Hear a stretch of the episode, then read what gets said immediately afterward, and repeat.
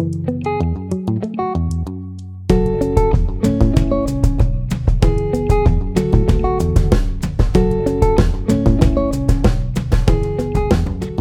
a todos. José Miguel Ribeiro de Castro Guimarães, atual bastonário da Ordem dos Médicos, desde 2017, foi formado na Faculdade de Medicina da Universidade do Porto e, mais tarde, especialista de Urologia no Hospital de São João do Porto. Entre 1999 e 2005 foi diretor de serviço do Hospital de Viana do Castelo e hoje tem o mais alto reconhecimento profissional da carreira médica no Hospital de São João. Entre mais de uma centena de artigos, quatro centenas de transplantes e 25 estudos de investigação clínica, carrega aos ombros a responsabilidade e a honra de representar os médicos ou, pelas suas palavras, de defender o interesse dos doentes. Sempre lhe correu no sangue a capacidade e sensibilidade de lutar por um mundo melhor. Vice-presidente da Associação de Estudantes, membro dos órgãos da faculdade, da direção da Associação Nacional de Estudantes de Medicina e da Associação Nacional de Jovens Médicos. Dr. Miguel Guimarães, é um gosto enorme estar à conversa consigo. Tenho por si uma admiração muito grande e tive um privilégio enorme de me cruzar consigo fruto do, do associativismo, por onde eh, presenciei consigo muitas das lutas pela, pelo, pelos médicos e pelo futuro daquilo que são os estudantes de medicina, que é, é a profissão médica. Um, queria aproveitar para lançar uma primeira pergunta. Uh, daquilo que eu tenho conhecimento do meu curto, da minha curta experiência, entre aspas, profissional, sei que entre 2011 a 2016 foi presidente do Conselho uh, Regional da, da, da Secção Regional Norte da Ordem dos Médicos, mas como é que começou, uh, afinal de contas, o seu envolvimento com, com a Ordem dos Médicos?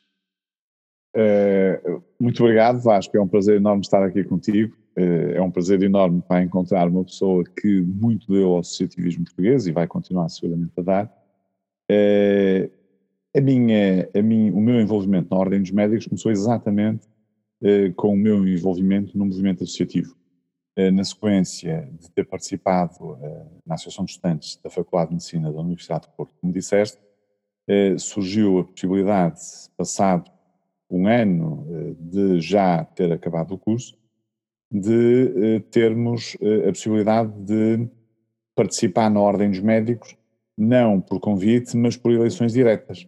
E na altura, um grupo jovem, juntamente com um grupo ligeiramente mais velho, de psiquiatras, resolveu fazer uma lista candidata ao Conselho Regional do Norte da Ordem dos Médicos e ganhamos as eleições. Na altura éramos todos, o, grupo, o, nosso grupo eram tudo internos de, do Internato Geral, era assim que se chamava na altura, hoje internos da Formação Geral, ou internos da especialidade muito novos. E portanto, e aí começou um bocado uh, aquilo que foi a carreira que eu acabei por fazer na, na Ordem dos Médicos ao longo deste tempo. Uhum. Mas, mas já antes então desse período, uh, fruto do, do, do, seu envolvimento na Associação Nacional de Centros de Medicina, uh, e da Associação Nacional de Jovens Médicos, tinha, estava bastante dentro daquilo que eram os problemas da classe médica um, eh, e do Sistema Nacional de Saúde. Quais é que eram esses problemas uh, na altura? Eu acho que os problemas na altura não eram muito diferentes daqueles que acontecem hoje. Isto é, os médicos têm tido, ao longo deste tempo, um papel importantíssimo dentro do sistema de saúde. A verdade é que os médicos em Portugal eh, não têm tido o reconhecimento e a valorização adequados àquilo que é a enorme responsabilidade e a diversidade de competências específicas que têm nesta área. E, portanto, nessa altura, eh, eu recordo-me, de um episódio muito interessante, eh, que teve a ver com a ministra de então, a doutora Leonor Beleza, que queria que os médicos na sua, no seu internato geral não tivessem qualquer remuneração portanto, que aquilo fosse considerado um período de formação não remunerado. Eh, na altura eu era estudante de medicina, era, era da Associação de Estudantes, e juntamente com outros colegas eh, das associações de estudantes no, da Faculdade de Medicina do Porto, do ICBAS e de, e de outras associações do país, nomeadamente de Coimbra e também de Lisboa, eh, acabamos por dar apoio à Ordem dos Médicos na altura, que era liderada no Norte pelo Dr. José Guimarães dos Santos, um, e que tinha o seu bastonário, enfim, tinha, tinha uma série de, de, pessoas a liderar cada uma das regiões, e nós fizemos uma coisa inédita que foi uh, ir ao Parlamento, organizarmos, enfim, uma viagem de autocarro ao Parlamento, enchemos lá as bancadas do Parlamento, na altura em que os deputados poderiam tomar uma decisão sobre isto. E acabamos por, por ganhar, quer dizer, daquelas, é daquelas recordações interessantes em que acabamos por ter sucesso naquilo que foi a reivindicação que os médicos estavam a fazer. Eu, na altura não era médico, era estudante, mas, mas ainda assim havia uma grande proximidade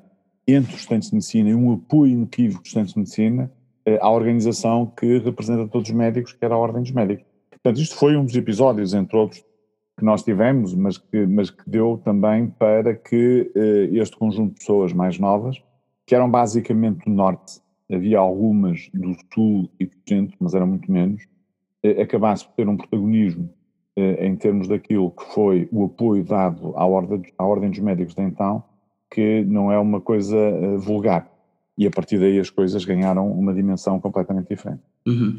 Então, digamos assim, um, a, a, colaboração e, e, a compreensão que existe atualmente dos médicos já formados para com os estudantes e, e a compaixão para aquilo que são as, as, lutas e os interesses dos estudantes, que os médicos acabam por sentir que já estiveram naquele lugar e, e que num dia aqueles estudantes vão estar sujeitos a uma série de regras e regulamentos que os irão abranger e que eles compreendem porque é que eles defendem os seus direitos de determinada forma, já vem desde muito atrás. Eh, eu lembro quando estava na Associação Nacional de Estudantes de Medicina, contávamos muito com os médicos para, para defender também muito aquilo que era o futuro da carreira médica.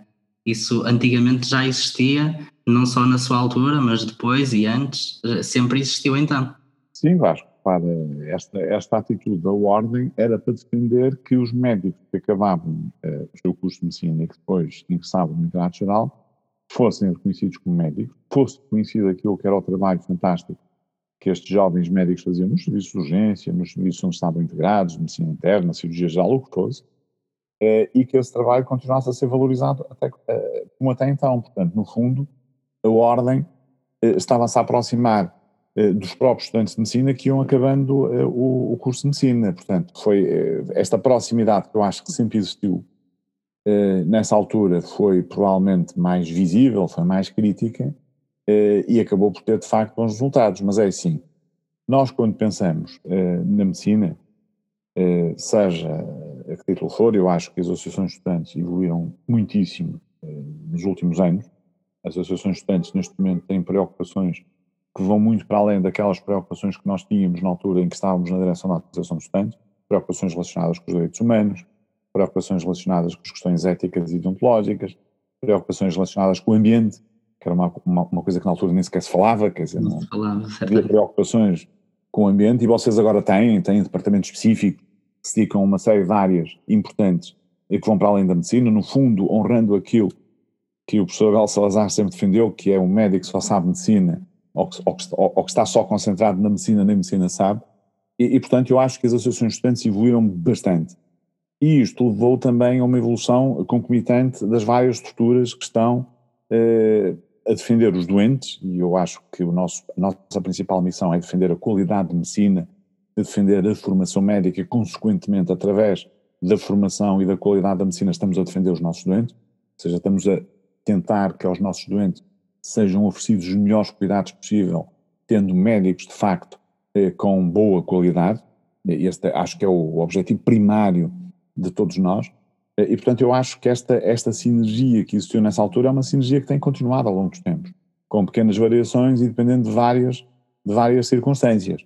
E eu julgo que este é também um momento oportuno para nós termos novamente uma grande sinergia na defesa daquilo que é eh, a formação médica. E, e, eu explico porquê. Porque, eh, na verdade, não há uma estratégia eh, do Ministério da Saúde, nem do Ministério da Educação, relativamente àquilo que é os recursos humanos e a sua formação.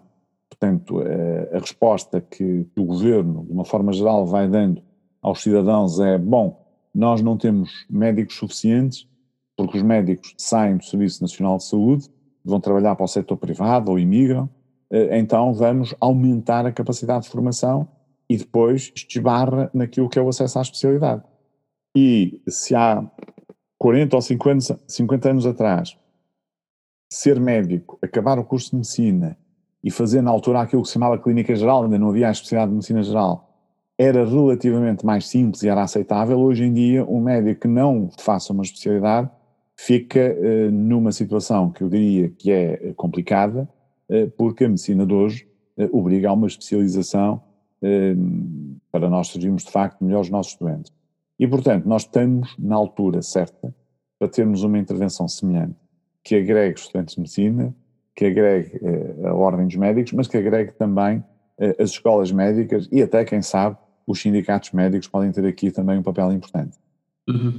E mesmo falando em formação, que era para aí que eu ia saltar a seguir, um, depois uh, realizou a sua formação em Urologia e já agora porquê, porquê Urologia? É porque na altura achei que a Urologia era uma especialidade bastante interessante porque respondia a uma, uma necessidade básica que eu tinha, que era ser médico, fazer clínica, ter uma especialidade que tivesse um pendor clínico muito marcado, mas que simultaneamente fosse uma especialidade cirúrgica. Eu sempre gostei de cirurgia, portanto, desde, desde, desde miúdo, ainda era estudante de medicina, já gostava de cirurgia, e, portanto, escolhi uma especialidade tipicamente, se quisermos, até a grande especialidade médico-cirúrgica, que tem uma, uma parte médica importantíssima e tem uma parte cirúrgica também importantíssima. E depois, a urologia atraiu-me por aquilo que era a inovação.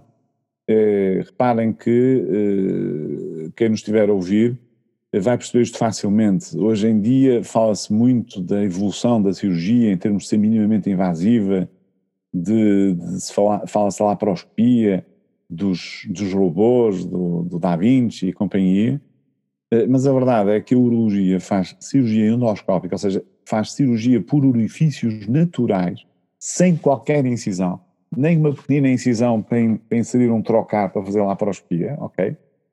Há muitos anos. Já fazia na altura em que eu era estudante de medicina. Já se faziam eh, tratamento de tumores da bexiga através de receptoscópios, ou seja, através da uretra, chegava-se à bexiga e removia-se o tumor sem fazer qualquer incisão. Já se fazia a litotrícia extracorporal por ondas de choque, ou seja, uma grande parte da inovação entrou através da urologia. É um, isto, é, isto é, um fenómeno, é um fenómeno curioso, é um fenómeno curioso. E, portanto, isso também, isso também me atraiu, porque a urologia tinha já na altura aquilo que nós podemos chamar verdadeiramente a cirurgia minimamente invasiva, ou seja, em que não havia uma única cicatriz para tratar um conjunto enorme de doentes. Uh, e a urologia, aliás, continuou este caminho, não é? Com incontinência urinária, quer dizer, nós hoje tratamos uma incontinência urinária com uma cicatriz de meio centímetro, quer dizer, não é? Portanto, é uma coisa eh, que era impensável há uns anos atrás, mesmo quando, quando era interno de urologia, ou seja, esta característica típica de quem se dedica à urologia e desenvolvendo novas técnicas que lhe permitem fazer cirurgias eh, sem grande agressão aos doentes, é uma marca da urologia. E, portanto, eu acho que escolhi bem a urologia. Na altura, tinha, eh, coloquei três hipóteses mais fortes para escolher, não é? Porque como todos nós, eh, e eu também, eu tive uma nota boa, é verdade, eh, na, na, no acesso à especialidade, mas tinha muita gente à minha frente. Não, não, é, não, tinha a melhor nota do país, nem, nem tinha uma das 20 ou 30 melhores notas do país, estava abaixo disso. Eu lembro que na altura metade dos, dos candidatos ficavam de fora. Já agora, isto é um aspecto importante. Porque às vezes, não fazia ideia. Porque às vezes os sindicatos dizem que esta questão de haver médicos que não têm acesso à especialidade, que é a primeira vez que acontece, é totalmente mentira, totalmente falso. Eu uma vez tive que desmentir um, importante dirigente sindical da FNAM no Norte sobre essa matéria, porque quando eu concorri, metade dos meus colegas não tiveram acesso à especialidade. Ou seja, o número de vagas para a especialidade era baixo e nós éramos muitos. Éramos bastantes. Nós já éramos aqueles cursos grandes em que havia muita gente a candidatar-se à especialidade.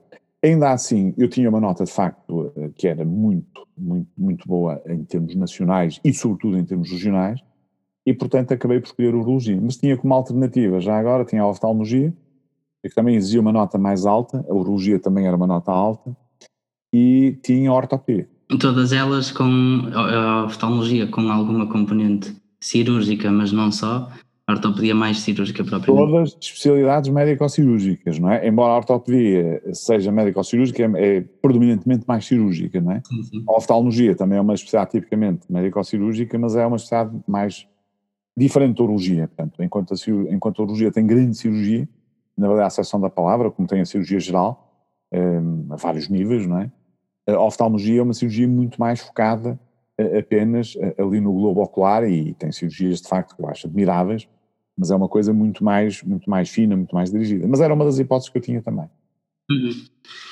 E hum, eu tenho um, um, gosto enorme por Viana do Castelo, adoro lá estar.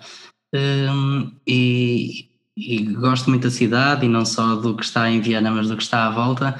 Uh, traz uh, boas experiências uh, dos anos clínicos em Viana do Castelo, apesar do cansaço que eu já falei consigo das viagens de ida e de volta todos os dias.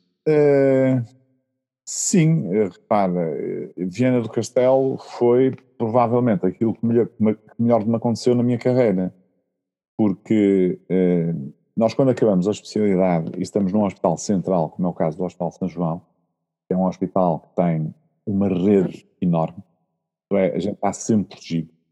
Eh, eu vou para o bloco operatório, se alguma coisa tiver a correr mal, há sempre um especialista também de grande qualidade ou mais qualidade está disponível para lá ajudar. Quando nós saímos para a periferia é completamente diferente.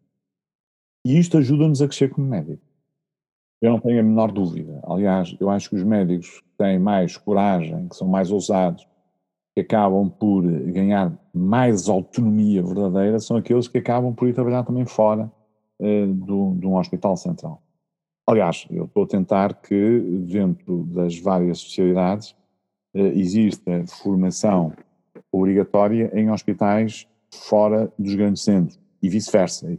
Fora dos grandes centros, as pessoas também possam vir aos grandes centros os grandes centros têm muitas vantagens, nomeadamente naquilo que diz respeito à organização, à investigação, quer dizer, há coisas nos grandes, eh, há algum tipo de cirurgias mais diferenciadas, eh, por exemplo, os transplantes existem, no Hospital São João não existem em Viana do Castelo, é um exemplo, não é? Entre outras coisas. E, portanto, é sempre importante as pessoas que ficam colocadas fora eh, na sua especialização, que ficam colocadas fora dos grandes centros, possam estar nos grandes centros durante um ano ou dois, ok? E as pessoas que estão num grande centro possam, pelo menos, estar um ano num hospital mais periférico. Isto tem vantagens.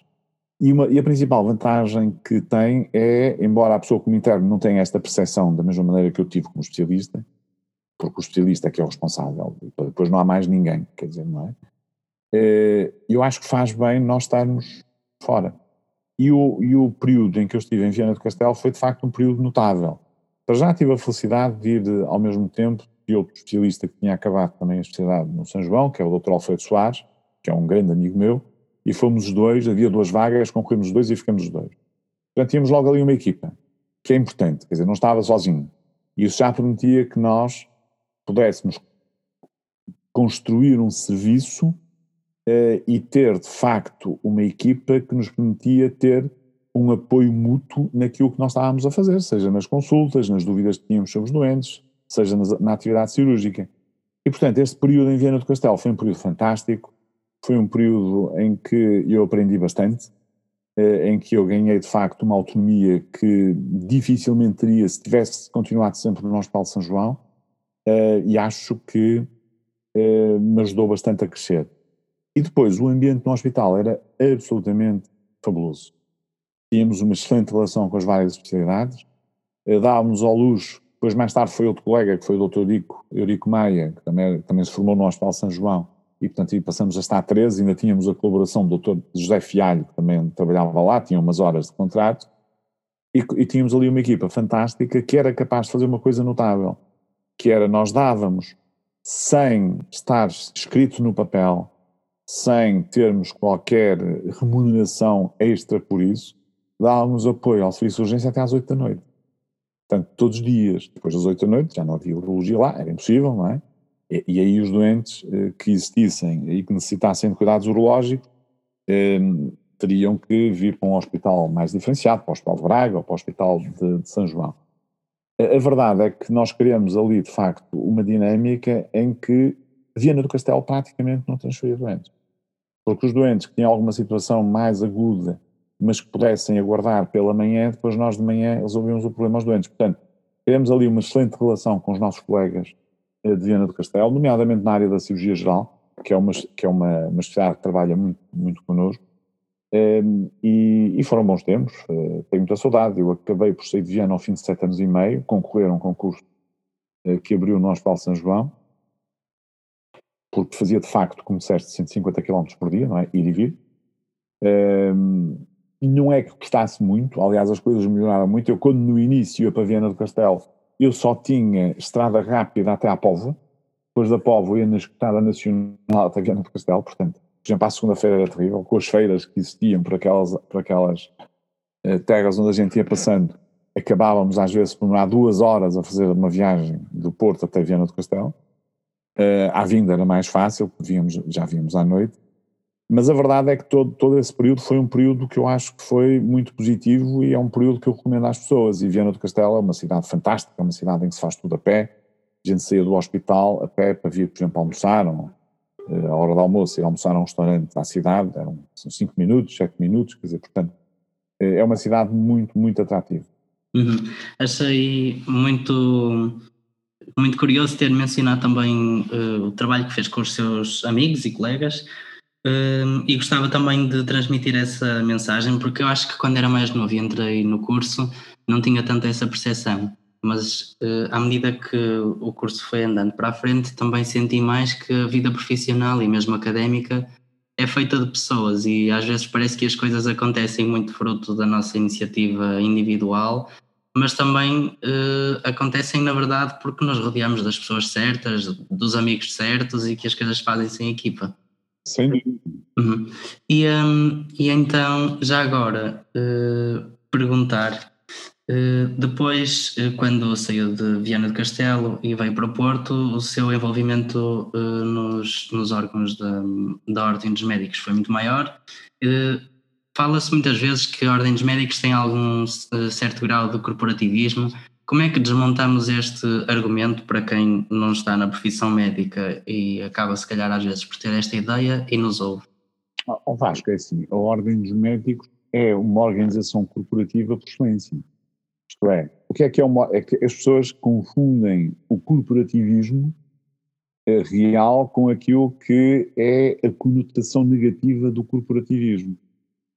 É assim, Ordem dos Médicos é uma, é uma associação corporativa porque só representa médicos. Portanto, representa apenas uma corporação, um grupo de pessoas que têm uh, o curso de medicina e que são médicos e se inscrevem na Ordem dos Médicos e passam a ser médicos a partir disso. Uh, nessa perspectiva, a Ordem dos Médicos, ou qualquer ordem profissional, é uma estrutura corporativista que representa apenas um grupo profissional.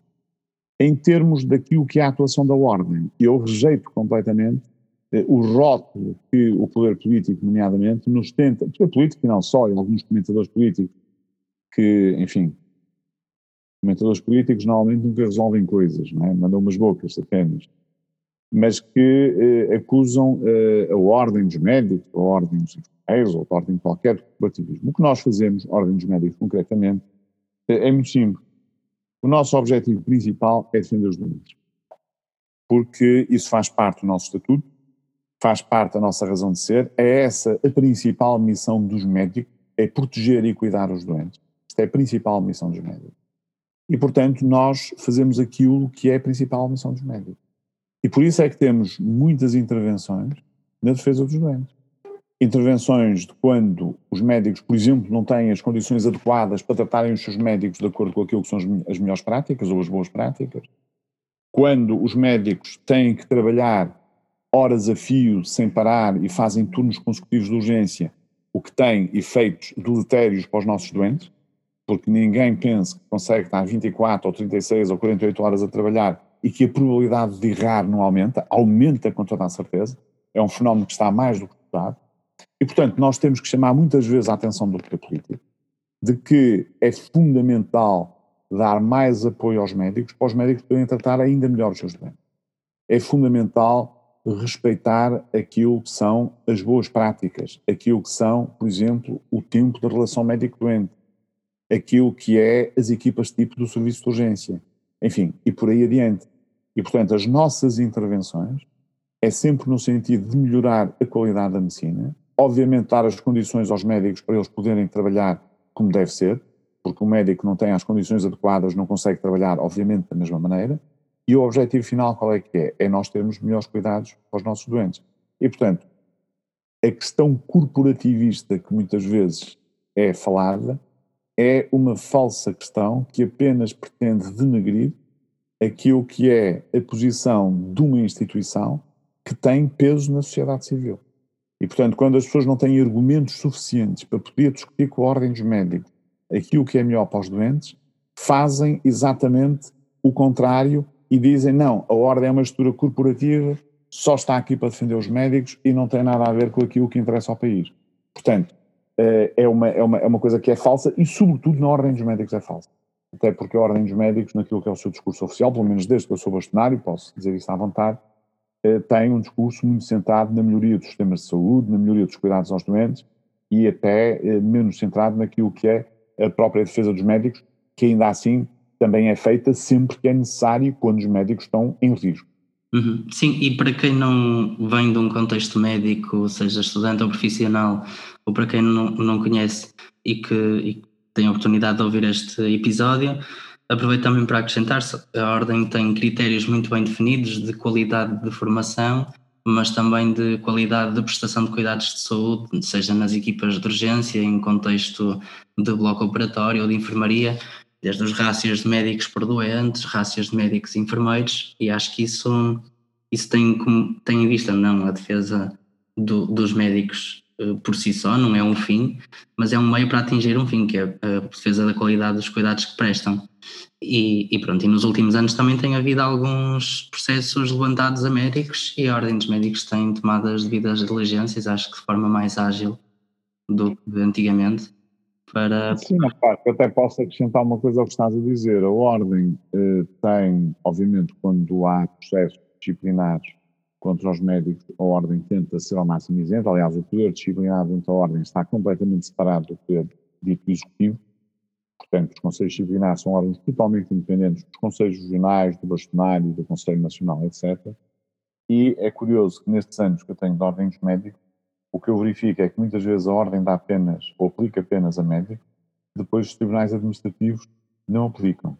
Isto aconteceu numa diversidade de situações, por motivos diversos, por motivos que eu não consigo às vezes compreender muito bem, mas o último até teve a ver com um caso que foi mediático a nível mundial, que é a questão do bebê sem rosto. É uma coisa inacreditável, quer dizer, a uhum. ordem aplicou uma pena de expulsão ao médico que esteve envolvido nesse caso, e o tribunal, uh, neste, neste caso o tribunal de Setúbal, julgo eu, acabou por ilibar o médico. Claro que, que, que o, o, que está no, nos pratos da balança não é exatamente a mesma coisa, porque o tribunal tem uma visão diferente das coisas daquela que nós temos. Nós estamos a falar de boas práticas, estamos a falar daquilo que é a obrigação do médico de cumprir uh, o seu código de ética e de ontologia, de cumprir os regulamentos que existem relativamente àquilo que é a atividade médica, os tribunais eh, pensam mais na questão dos danos, dos potenciais danos que possam existir. Portanto, pensam numa uma forma um bocado diferente da ordem. Ainda assim, eh, este é um caso mediático, é um caso em que a ordem aplicou uma pena a um determinado médico e, e o tribunal aplicou uma pena completamente diferente. É? Portanto, e isto acontece muitas vezes. Portanto, eu diria que a ordem, em termos práticos, se quisermos dar esta, esta nota tem, tem até, acaba por ter uma mão mais pesada sobre os médicos que eventualmente prevaricam do que eh, os próprios tribunais. Uh, ia perguntar, uh, ao longo destes anos, desde 2017, que é bastonário da Ordem dos Médicos, uh, certamente tem consigo muitas experiências de dias mais atarefados, com mais ou menos pressão, onde as coisas correram melhor ou que correram pior, quais é que são aqueles uh, momentos que consegue recordar com maior gosto, uh, que realmente lhe dão uma carga, carga motivacional uh, maior e que fazem sentir de coração cheio, digamos assim, para continuar a fazer o seu trabalho como bastonário ao longo dos, dos próximos anos? Portanto, já estamos a sair do terreno, já estamos como médico, como bastonário, não como médico, não é? porque eu como médico tenho, de facto, momentos que eu acho que são eternos. Sim, sim, também acho que é uma perspectiva interessante. São duas coisas completamente diferentes. O médico já contribuiu para salvar várias vidas a várias pessoas que teriam pouco tempo para viver, iam morrer rapidamente. E tenho vários casos que são, de facto, aqueles que ficam para o resto da vida. Como bastonário, a experiência já não é a mesma. A experiência como médico é mais intensa que a experiência como bastonário. Porque eu, como bastonário, não sou eu que opero um doente rapidamente e, num, e no momento certo, porque senão o doente vai morrer, quer dizer, não é? Então, nós vimos quanto isto. Eu lembro de um, de um miúdo chegou ao serviço de urgência do Hospital de São João, tinha levado uns tiros, não é? Tinha para aí 17 anos, 18 anos, e tinha, uh, fez, fez uma ecografia à entrada, não é? Logo ali no, uh, portanto, passado 5 minutos de chegar lá, não é? Portanto, ele vinha completamente uh, inanimado, não é? Colheram-lhe sangue, etc. na ecografia mostrou que ele tinha uma bala alojada na veia cava, Uh, e que e tinha uma perfuração também do polo inferior do rim, etc, etc. Tinha ali uma série de coisas, mas a ecografia não dá para ver tudo, né? Um, e entretanto tinha feito uma, um, um, hemograma e no hemograma ele tinha 4 gramas de hemoglobina, quer dizer, 4 gramas de hemoglobina. Portanto, aquele doente foi logo para o bloco. O doente que estava no bloco, estava a começar a seu prato, saiu para o miúdo entrar, e entrar no, na, na, teve que ser, não é? para tentar salvar a vida ao miúdo e eu fui logo para o bloco à cabeça, e eu que era o urologista, quer dizer, repara, o, a lesão no polo inferior do rim vale zero, quer dizer, não é? num contexto uma pessoa que tem uma bala na, na, na veia cava e que depois também tinha uma bala na aorta, ou seja, eh, tinha levado alguns tiros e tinham-lhe atingido eh, partes vitais eh, do, do organismo. Pronto, e com a ajuda da cirurgia geral, ou melhor, eu acabei depois por ajudar o cirurgião geral, que tinha muito mais experiência que eu, vamos ser objetivos, nós acabamos por operar este doente salvar a vida deste doente. A cirurgia vascular nem sequer chegou a ter tempo de ir lá. Seria, teoricamente, quem devia operar este doente. É? Mas na altura a cirurgia vascular estava a fazer uma cirurgia mais ou menos normal e os cirurgiões estavam ocupados e nós temos que atuar porque ou operávamos o rapaz ou o rapaz morria. E portanto foi isso que fizemos e nunca mais me esqueço disso, até porque vi depois na consulta, resolvemos lá o problema do polo inferior do rim, tiramos as balas onde elas estavam, lá se conseguiu encerrar a veia cava e a horta, mas isto é uma coisa brutal, porque o hematoma retroperitoneal que este tinha era uma coisa, quando a gente abriu aquilo, o sangue saía por todo lado, é uma coisa impressionante. Mas pronto, mas isto são aquelas recordações uh, de life saving, eu tenho outras, outras engraçadas, que nós vamos tendo na vida, não é? Uh, como bastonário, uh, há momentos altos e momentos baixos, como tu disseste muito bem. Uh, ser bastonário é muito difícil é muito difícil porque eh, as pessoas acham, eu estou, quando digo as pessoas estou a falar também dos cidadãos, não é só os médicos, os médicos, pronto, gerir médicos é a coisa mais difícil que existe. Eu não, eu não tenho dúvidas nenhumas sobre isso, porque cada médico tem a sua opinião, portanto existem milhares de opiniões, existem eh, várias preocupações, há um conjunto de médicos que tem uma preocupação com o assunto A, outros com o assunto B, enfim, as letras do abecedário não dá para, e nós não conseguimos responder a tudo nós não conseguimos responder a tudo e, eu, eu admito que qualquer bastonário há sempre médicos que vão dizer, pá, mas eu escrevi uma carta, um mail e não tive resposta, quer dizer, isso, isso, vai, isso vai acontecer com toda a certeza. A não ser que nós tivéssemos uma equipa dentro da ordem de tal forma organizada que, em vez de haver um bastonário, havia um bastonário e um conjunto de mais dois ou três médicos que assessoravam o bastonário e iam respondendo e iam tentando resolver a maior parte das solicitações que temos.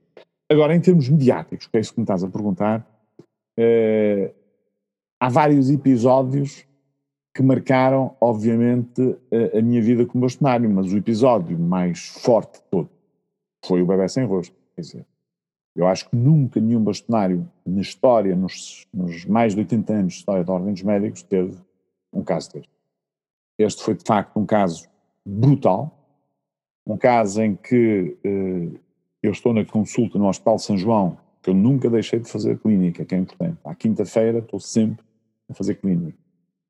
E liga-me uma jornalista, não sei se foi a Romana a primeira pessoa a ligar-me, ou se foi uma das jornalistas habituais, que me liga a dizer que estava a acontecer isto, isto e isto, e, e, pronto, e que queriam que eu fizesse uma declaração. E eu não fiz, nem sabia o que é que se passava, não é? Portanto, não tinha ainda conhecimento. Mas depois, à medida que fui tendo conhecimento da situação, tive algumas jornalistas que eram minhas amigas, há muitos anos, uh, e, que me, e começaram a mandar mensagens a dizer que eu tinha que fazer declarações. Que era importante eu fazer declarações. Porque senão, e a verdade é essa, a verdade é que em 24 horas nós tínhamos toda a gente contra nós. E eu assumi a responsabilidade de uma coisa que não era diretamente a minha responsabilidade. Porque era uma coisa que tinha a ver com o Conselho Disciplinar da Região Sul. E, portanto, e os Conselhos Disciplinares têm independência, tal como eu disse no início desta conversa são órgãos independentes, tomam as suas decisões. Quem apoia os conselhos disciplinares em termos monetários, em termos de equipamentos, recursos humanos, são os conselhos regionais respectivos. Os conselhos disciplinares estão incluídos nos orçamentos dos próprios conselhos regionais. E, portanto, eu decididamente, diretamente, eu não tinha nada de caso. Mas assumi o caso, obviamente, e assumi até ao fim. E acho que, apesar de tudo, com a ajuda do nosso staff, eh, que foi muito importante, acho que consegui reverter o caso. Acho que consegui reverter, pelo menos parcialmente, o caso. E, portanto, consegui que a imagem, que a ordem recuperasse outra vez a sua imagem, embora tenha sido uma, uma, uma altura, de facto, muito má. Esse é o caso mais emblemático, não é? Depois há outro, é? mas esse é de longe aquele que tem mais, tem mais força e até pela dimensão que o caso teve a nível internacional. Eu acho que foi o único caso que nós tivemos até hoje que abriu, por exemplo, o telejornal da CNN. Uhum. Dizer, não é normal. Ou que foi notícia em todos os telejornais da Europa, mas notícia ampla. Ou que passou nos telejornais da Austrália, da Nova Zelândia, do Japão, etc. Portanto, não há nenhum caso em Portugal que tenha atingido esta dimensão internacional. E, portanto, isto, tem, tem, isto foi mau, eh, foi péssimo, mas também aparecia em todo o mundo. As coisas depois correm um bocado o mundo, não é? Uh, mas é o que é, e portanto já passou. Mas, mas leva esse, mas certamente tem um que, que lhe há de ter trazido uma conotação mais positiva ao espírito uh, de, digamos assim, de, de dever, de sentido de missão cumprida, não é? Uh, Pronto, esse tem essa conotação negativa, mas. Mas este, mas este, mas este, mas este ao Vasco, trouxe-me sentido de missão cumprida. E este trouxe-me sentido de missão cumprida, porque, repare, eu parto de uma situação catastrófica para uma situação em que a ordem recuperou, eu não diria recuperou totalmente, mas em que a ordem passou a estar numa posição completamente diferente. Uhum. Mas que obrigou a um trabalho imenso, a um estudo imenso, a tentar, eu próprio e o, e o, nosso staff, a tentar perceber exatamente os contornos todos da situação, uh, do caso concreto, mas também dos casos, porque o grande problema disto é que o Conselho Disciplinar tinha, já não me lembro, acho que 13 casos sobre o mesmo médico pendurados no Conselho Disciplinar da decisão desde 2013. Portanto, este é que foi o grande problema, não foi o caso só do bebê sem rosto, foi o bebê sem rosto associado a estes com o mesmo médico, não é? Uh, ainda assim, eu acho que temos a volta e depois aqui e conseguimos, de facto, colocar questões a que o Ministério Público ainda hoje não nos respondeu. Nomeadamente aquela questão uh, do, do contrato que existia entre a ARS Lisboa e Valtejo e a clínica onde uh, o tal, a, tal, a tal senhora que estava grávida, com o bebê sem rosto, terá feito as ecografias, aquilo era uma convenção do Estado com os centros de saúde. Portanto, os médicos enviavam as suas grávidas àquela clínica para fazer os exames. Quer dizer que a ARS, Júlio Valtejo, tinha a obrigação, juntamente com a entidade de da saúde, de verificar, fiscalizar a clínica, de verificar se as coisas estavam a correr bem, se estavam a cumprir as boas práticas, etc. E chamar a ordem se existisse algum problema. Estas duas entidades falharam totalmente, quer a entidade de da saúde, quer a ARS Júlio Valtejo. Mas foi um momento, foi um momento interessante. Muito intenso, certamente.